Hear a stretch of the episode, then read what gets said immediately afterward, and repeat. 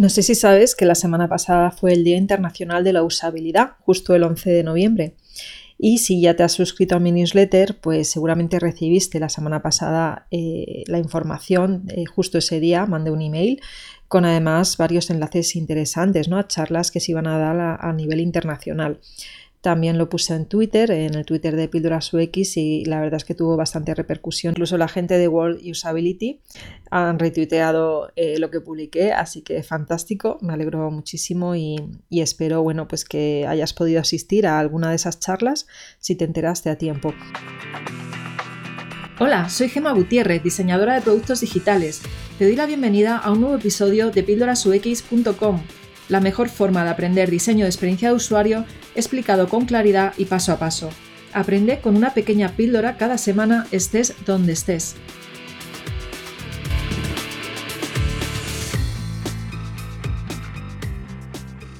Y bueno, pues teniendo en cuenta lo que sucedió la semana pasada con todo esto del Día Internacional de la Usabilidad, pues he pensado ¿por qué no retomar un artículo que yo escribí hace tiempo, hablando precisamente de los heurísticos de Nielsen, Curiosamente, este artículo es de los más visitados en, en Píldoras UX, pero con esto de la remodelación y el lanzamiento de mi escuela, eh, pues he decidido volver a publicarlo, pero en formato podcast.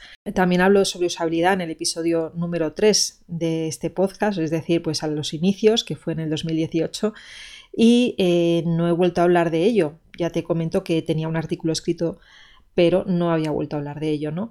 Más coincidencias o más cosas que han sucedido esta semana es que, o la semana pasada, es que una de mis estudiantes ha presentado una evaluación eh, de usabilidad, evaluación heurística de un producto digital de unos emprendedores con los que yo tenía contacto y se han quedado pues mm, muy sorprendidos ¿no? de, todo lo que ha salido de ese, de ese análisis de usabilidad de su, de su página web y también de la zona privada de su escuela. Ellos tienen una escuela para mujeres que quieren, que buscan embarazo o que ya se han quedado embarazadas, ¿no?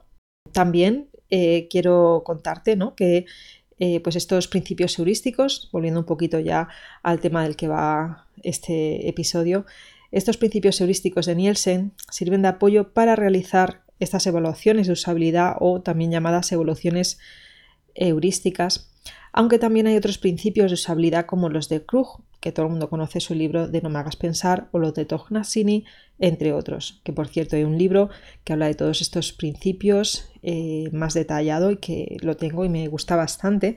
Lo dejaré en, las referencias de este artículo.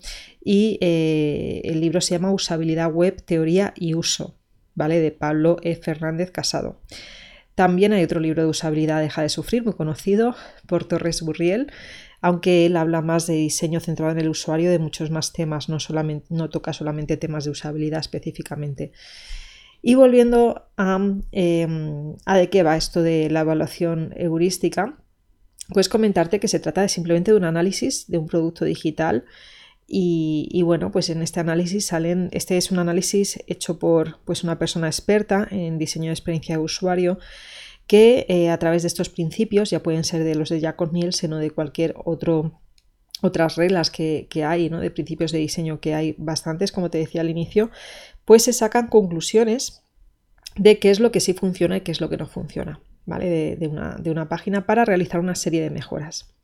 Entonces vamos a centrarnos ahora en, en, estos heurísticos de Nielsen, que como te decía, pues son básicamente reglas generales y no directrices de usabilidad específicas, ¿vale? Es decir, aquí también eh, cae un poco en la interpretación de cada persona, de cada UX designer que lo esté haciendo. Teniendo en cuenta estas reglas generales, eso sí, podemos no solo diseñar, sino también analizar lo diseñado, ¿vale? De hecho, yo hablo de principios de diseño en una de las masterclass de Tribux, pero no hablo de ellos pensando en realizar una evaluación de usabilidad. Los explico pensando en diseñar, precisamente, en cómo diseñar, ¿no? Entonces vamos a ver esos 10 de Nielsen que son tan conocidos.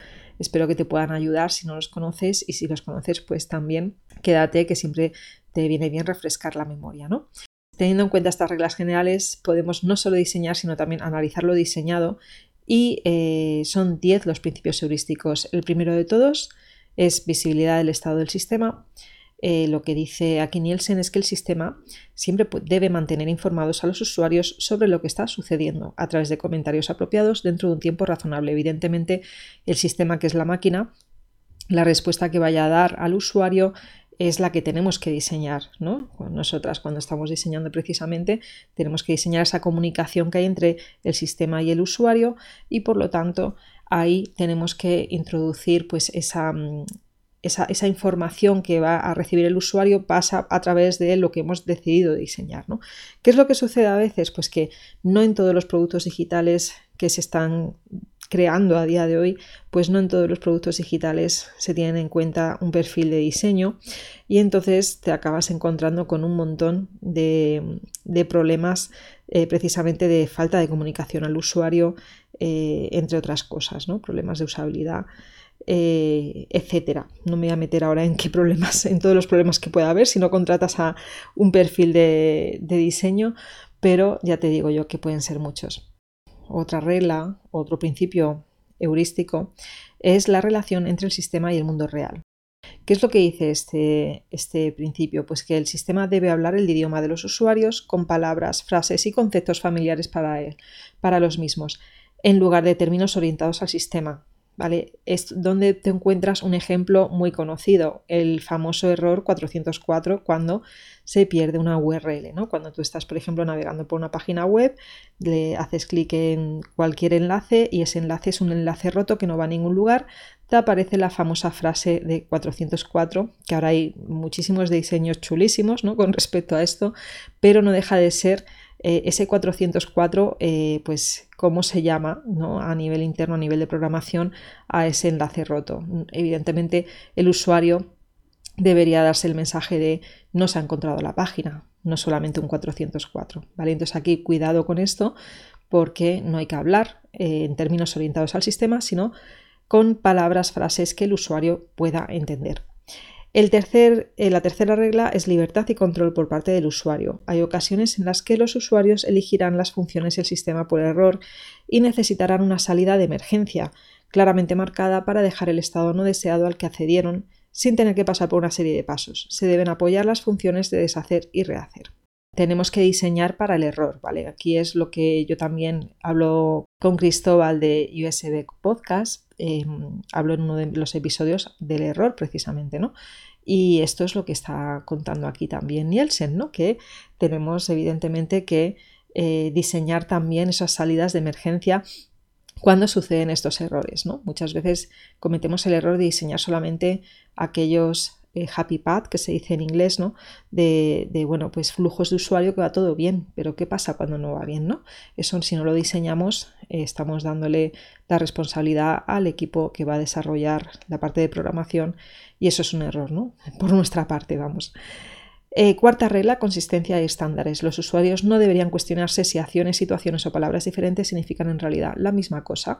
Sigue las convenciones establecidas. No reinventes la rueda, no empieces a, poner iconos que significan una cosa eh, enlazados a, algo que significa otra, eh, no confundas a esas personas que están utilizando tu producto digital eh, si pones un botón de guardar, no pongas al siguiente uno que, sea, por ejemplo, la palabra salvar, porque estás rompiendo la consistencia, ¿vale? Cuando hablamos de estándares también hablamos de diseño de interacción, estándares ya conocidos, cómo cómo funciona, por ejemplo, un combo desplegable, cómo funciona un menú desplegable, cómo funciona eh, un checkbox, un toggle, todas estas interacciones tenemos que conocerlas y saber cómo son para luego no caer en errores de diseño de interacción, ¿no?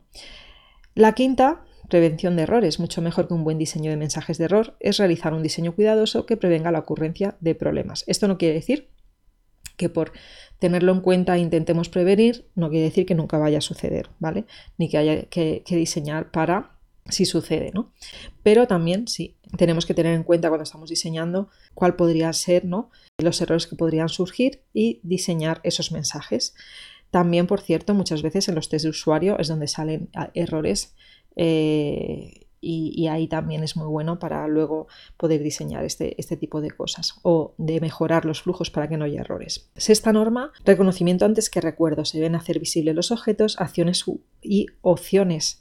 El usuario no tendría que recordar la información que se le da en una parte del proceso para seguir adelante. Las instrucciones para el uso del sistema deben de estar a la vista o ser fácilmente recuperables cuando sea necesario. Esto es muy fácil si piensas en los formularios, ¿vale? Cuando tú estás rellenando un formulario, y esto ha ayudado mucho, por cierto, Material Design de Google, cuando estás diseñando un formulario, eh, pues esos mensajes de, por ejemplo, has rellenado mal un, input, ¿no? Eh, tu email, se te ha olvidado la arroba o algo así, pues los mensajes de error tienen que salir facto en el momento, no cuando le, has dado, por ejemplo, al botón de enviar el formulario, ¿vale? Que antiguamente salía un pop-up diciéndote ha habido un error o tienes cinco errores y cuando cerrabas el pop-up tenías que acordarte dónde estaban los errores, ¿vale?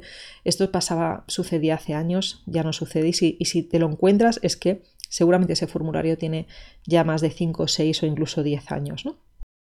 Séptima norma, flexibilidad y eficiencia de uso. La presencia de aceleradores que no son vistos por los usuarios novatos pueden ofrecer una interacción más rápida a los usuarios expertos que la del sistema que puede proveer a los usuarios de todo tipo. Se debe permitir que los usuarios adapten el sistema para usos frecuentes. Bueno, esto se hace muchísimo precisamente en programas, en software, ¿vale? Cuando un usuario está utilizando muchísimas horas al día un programa, imagínate Photoshop, ¿vale? Que evidentemente ese programa bueno, he dicho de Photoshop por decir un programa, que podría decir Sketch, Figma o cualquier programa de diseño también.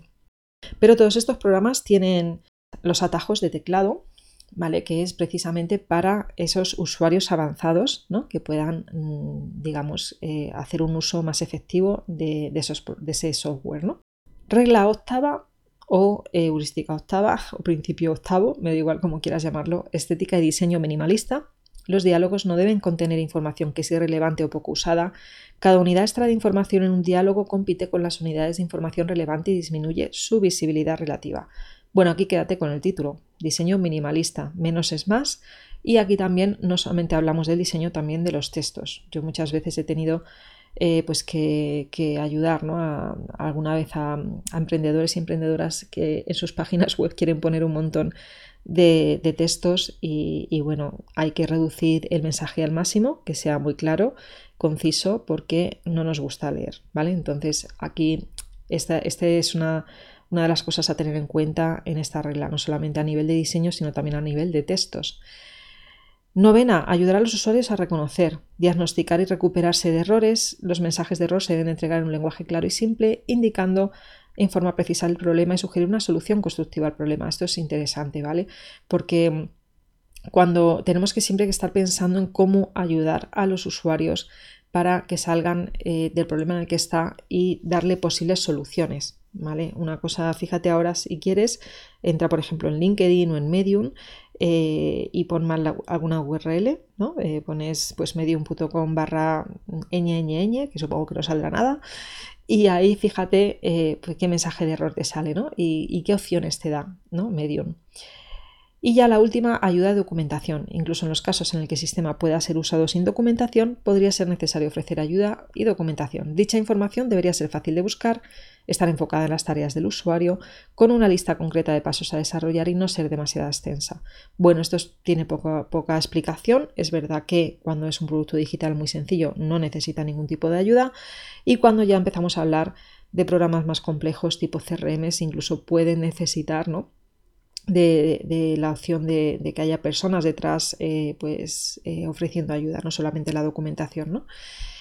Pero bueno, como te decía ya al inicio, eh, Nielsen no es el único que ha escrito principios heurísticos, también son muy conocidas las ocho reglas de oro de diseño de una interfaz del diseñador Seiderman o las otras que te he comentado del libro que tengo aquí delante, que es Usabilidad Web. Y aquí me despido hasta la semana que viene y contarte pues que si quieres aprender un poquito más, entres en mi escuela de Tribooks en pildorasux.com. Hasta luego. Si te ha gustado este episodio, puedes recibirlo cada semana en tu correo electrónico. Suscríbete ahora en pildorasux.com o a través del enlace que encontrarás en la descripción del podcast. Muchas gracias por escucharme y hasta la semana que viene.